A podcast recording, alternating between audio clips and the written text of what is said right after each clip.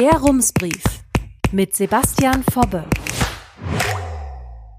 Münster, 11. April 2022. Guten Tag. Wahrscheinlich haben Sie es anderswo schon gehört.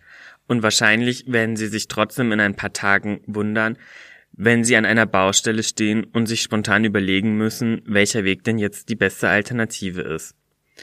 Also, deshalb nochmal zum Mitschreiben. In den kommenden Tagen wird es vier Baustellen in Münster geben. Die Fahrbahn der Straße zum Rieselfeld wird zwischen Körmühle und Holtmannsweg erneuert. Deswegen ist sie bis zum 13. April von 19.30 Uhr bis 5 Uhr morgens gesperrt. Ab Donnerstag ist dafür dann der Nienkamp zwischen Wienburgstraße und Salzmannstraße gesperrt, voraussichtlich bis zum 21. April, jeweils zwischen 21 und 5 Uhr. Die Fahrbahn auf der Diekmannstraße wird auch erneuert, und zwar vom 17. bis zum 27. April zwischen Berningskotten und Ruxlerstraße. Hier wird nachts zwischen 21 und 5 Uhr gearbeitet. Der Rischhausweg ist vom 18. April bis zum 8. Mai zwischen Hensenstraße und Asbeckweg gesperrt. Hier wird tagsüber gearbeitet. Und wenn Sie es ganz genau wissen wollen, wo Sie ausweichen können, lesen Sie am besten die Pressemitteilung der Stadt Münster. Mein Ziel ist es jetzt einmal, dass Sie sich auch in zehn Minuten noch erinnern, dass es Baustellen geben wird. Und vielleicht sogar wo. Zugegeben, Baustellen finden Sie bei Rums sonst eher in der Einsatzzentrale. Aber irgendwie sind sie neben Kaninchenzuchtvereinen, die sie wohl eher selten in der Einsatzzentrale, aber dafür auf unseren Postkarten finden, doch auch ein Sinnbild des Lokaljournalismus. Oder? Sie sehen ja gerade an diesem Beispiel, dass Sie die Informationen ebenso von der Stadt Münster bekommen, kostenlos und online. Warum Journalismus im Lokalen trotzdem oder gerade deswegen wichtig ist, darüber spricht Rums Chefredakteur Ralf Heimann am 17. April ab 19 Uhr mit dem Journalistikprofessor Christopher Buschow von der Uni Weimar. Wofür wird man ihn in Zukunft brauchen? Wie wird er sich finanzieren lassen? Blicken junge Menschen anders auf die Zukunft vor Ort? Und was folgt daraus? Wenn Sie das spannend finden, kommen Sie gerne zu uns in die Neubrückenstraße oder schalten Sie sich digital dazu. Und in der Zwischenzeit hören Sie schon einmal meine heutige Recherche. Die zeigt Ihnen etwas ernsthafter als unser kleines Baustellenintro, warum das mit dem Lokaljournalismus und Medienpluralismus keine ganz so schlechte Sache ist. Auf einen Hinweis des Recherchebündnisses Schwubbelbusters habe ich mich einmal genauer mit der Zeitzeichenkolumne in der Nadan beschäftigt und belegt, dass der Autor Carsten Christowiak horrende Corona-Lügen verbreitet hat. Heute Nachmittag um 20 nach drei hat mich Ulrike Wiemann von der Nadan angerufen, um mir mitzuteilen, dass das Anzeigenblättchen die Kolumne Zeitzeichen einstellt. Im letzten Beitrag sei ordentlich was schiefgelaufen. Der Text sei schlampig recherchiert gewesen und der Autor habe Falschbehauptungen verbreitet, denen die Nadan aufgesessen war. Das sei mit der Außenwirkung der Nadan nicht zu vereinbaren. Und außerdem habe der besagte Kolumnist jetzt seinen Nebenjob bei der Nadan verloren. Was war denn da los? Im letzten Zeitzeichen schrieb der Kolumnist Carsten Christowiak über Todesfälle nach der Corona-Impfung. Er behauptete, zwei Pathologieprofessoren aus Münster hätten im März 2022 herausgefunden, dass der Tod von zwölf von 15 untersuchten Menschen, Zitat, höchstwahrscheinlich durch die Impfung verursacht wurde. Diese Ergebnisse hätten die beiden namentlich nicht genannten Wissenschaftler bei einer Pressekonferenz vorgestellt. Auch der, Zitat, Chefpathologe der Uni Heidelberg habe wie die Kollegen aus Münster, Zitat, bedenkliche Veränderungen der Organe und auffällig viele Myokarditisfälle entdeckt, schreibt Gestorwiak. Verantwortlich für die Todesfälle seien Spike-Proteine. Dieser Text hat mich stutzig gemacht. Bis vor kurzem haben wir bei Rums sehr ausführlich über die Corona-Pandemie berichtet. Von einer solchen Studie hatte aber niemand aus unserer Redaktion bislang etwas mitbekommen. Dina Dann hat die Kolumne inzwischen gelöscht, im Internet vor allem bei Twitter können Sie sie aber noch nachlesen. Die Uniklinik konnte mir auf Nachfrage auch nicht weiterhelfen. Sprecherin Marion Zahr bestätigte mir heute Vormittag, eine solche Pressekonferenz habe es nie gegeben. Es sei außerdem Usus, auch zu jeder Pressekonferenz einen Nachbericht zu veröffentlichen, der den Inhalt noch einmal für die Öffentlichkeit zusammenfasst. Im Pressebereich der Uniklinik findet sich ein solcher Bericht allerdings nicht. Auch bei der Uniklinik Heidelberg habe ich nachgefragt. Ein Sprecher schreibt mir, die Klinik habe wie alle anderen pathologischen Institute Untersuchungen an Corona-Toten vorgenommen, auch um die Sicherheit der Impfstoffe zu prüfen. Die Studien seien aber sehr komplex. Aus welcher Quelle Christowiak zitiert, sei deshalb nicht nachzuvollziehen. Ist Sina dann da möglicherweise auf die blühende Fantasie ihres Corona-kritischen Gastautors reingefallen? Ich habe deshalb bei Carsten Christowiak nachgefragt und wollte wissen, was er in seiner Kolumne genau meint.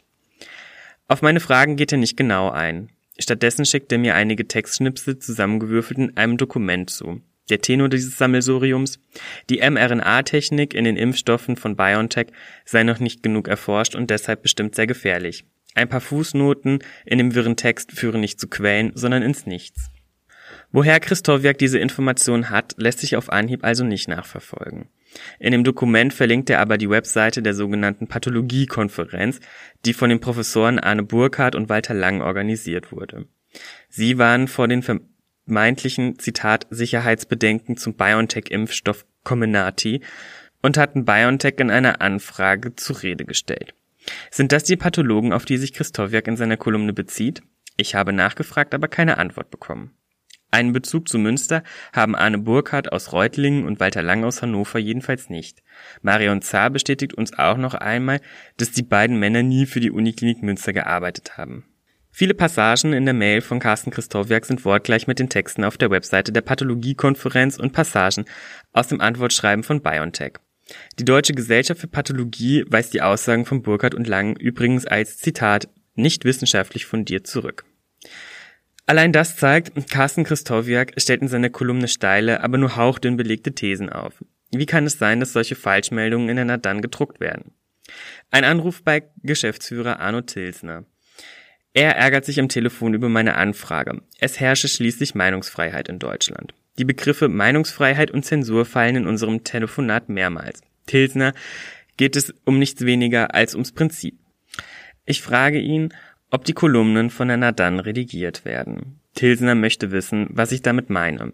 Ich wiederhole meine Frage. Werden die Texte nicht nur auf korrekte Rechtschreibung und Kommasetzung geprüft, sondern auch inhaltlich noch einmal vor der Veröffentlichung abgeklopft? Das Redigieren von journalistischen Artikeln gehört schließlich zum redaktionellen Alltag. Jeder Text wird mehrfach gegengelesen und es werden Nachfragen gestellt, falls eine Passage missverständlich ist. Das ist eine Form der Qualitätssicherung. Tilsner verneint, dass Dina Dann Kolumnen von Gastautoren wie Carsten Christowiak redigiert. Dina Dann möchte nun einmal keine Meinungen zensieren. Tilsner weist zudem jede Kritik von sich, Dina Dann würde journalistisch unsauber arbeiten. Das ist wohl auch der Grund, warum das Anzeigenblatt in der Vergangenheit mit besonders schrillen Tönen in der Corona-Politik aufgefallen ist. Zum Beispiel damit, dass in der Nadan immer wieder Werbung für die sogenannten Montagsspaziergänge der Querdenkenbewegung erschienen sind was dem Blättchen Kritik von antifaschistischen Gruppen aus Münster und einen Boykott einbrachte. All diese Vorgänge hat das Recherchebündnis Schwubbelbusters ausführlich dokumentiert, die auch auf die Ungereimtheiten in der Zeitzeichen-Kolumne von Carsten Christowiak aufmerksam gemacht haben. Die Schwubbelbusters werfen dem Autor auch Sympathien mit rechten Positionen vor. Er soll außerdem unseriöse Informationen aus dem AfD-Milieu für seine Argumentation benutzt haben womit das Recherchekollektiv auch recht hat. In seiner Antwortmail schreibt Christowiak nicht nur von der Pathologiekonferenz, sondern auch mehrere Passagen von der Webseite des Bundestagsabgeordneten Robert Fahle ab. Fahle ist ein politisch besonders schillernder Zeitgenosse. Er war bis in die 1990er Jahre Funktionär der Deutschen Kommunistischen Partei. 2021 wurde er für die AfD in den Bundestag gewählt. Im vergangenen September trat Fahle aus der Fraktion aus, behielt aber sein AfD-Parteibuch. Der Grund für den Austritt? Die AfD hat, zumindest offiziell, anerkannt, dass Russland die Ukraine überfallen hat. Robert Fahle zitiert auf seiner Website eine Studie über Todesfälle nach der Covid-Schutzimpfung, an der auch WissenschaftlerInnen aus Münster beteiligt waren. Ein Ergebnis dieser Studie nach einer Impfung mit dem BioNTech-Präparat ist eine der 18 untersuchten Personen an einer Herzmuskelentzündung gestorben. Ein Zusammenhang mit der Impfung konnte laut Studie aber nicht zweifelsfrei bewiesen werden. Carsten Christowiak hat also in seiner Zeitzeichen-Kolumne einiges durcheinander gebracht. In Münster hat nie eine Pressekonferenz über eine Studie stattgefunden, die Todesfälle nach einer Covid-19-Impfung belegen soll. Die zwei Pathologen, auf die er sich stützt, haben mit Münster nichts zu tun. Und ohnehin lassen seine Quellen den Schluss nicht zu, dass die erwähnten Todesfälle, Zitat, höchstwahrscheinlich durch die Impfung verursacht wurden.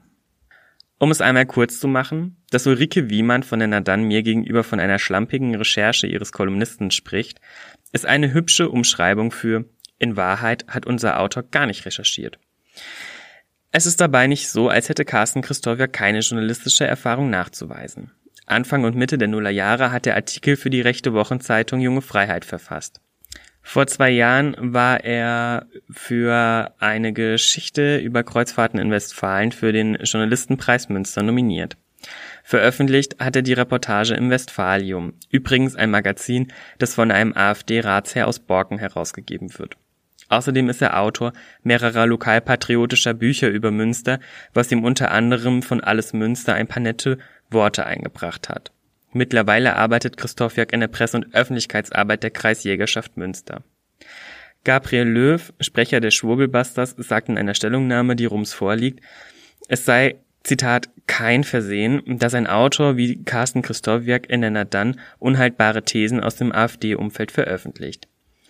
Die Uniklinik Münster teilte mir heute Vormittag noch mit. Sie wolle sich mit den Zeitzeichen-Kolumne nicht abfinden und Kontakt zu Nadan aufnehmen was offenbar gefruchtet hat. In einer Ausgabe, die nur ein paar Stunden nach dem Anruf von Ulrike Wiemann erschienen ist, schreibt Arno Tilsener, Dina dann sei einer Falschinformation aufgesessen, die das Anzeigenblatt veröffentlicht habe. Das gehe gar nicht und deshalb beende Dina dann die Zeitzeichenkolumne. Ob sich Carsten Christowiak jetzt zensiert fühlt, ist allerdings nicht überliefert. Herzliche Grüße, Sebastian Fobbe. Rums, neuer Journalismus für Münster. Jetzt abonnieren rums.ms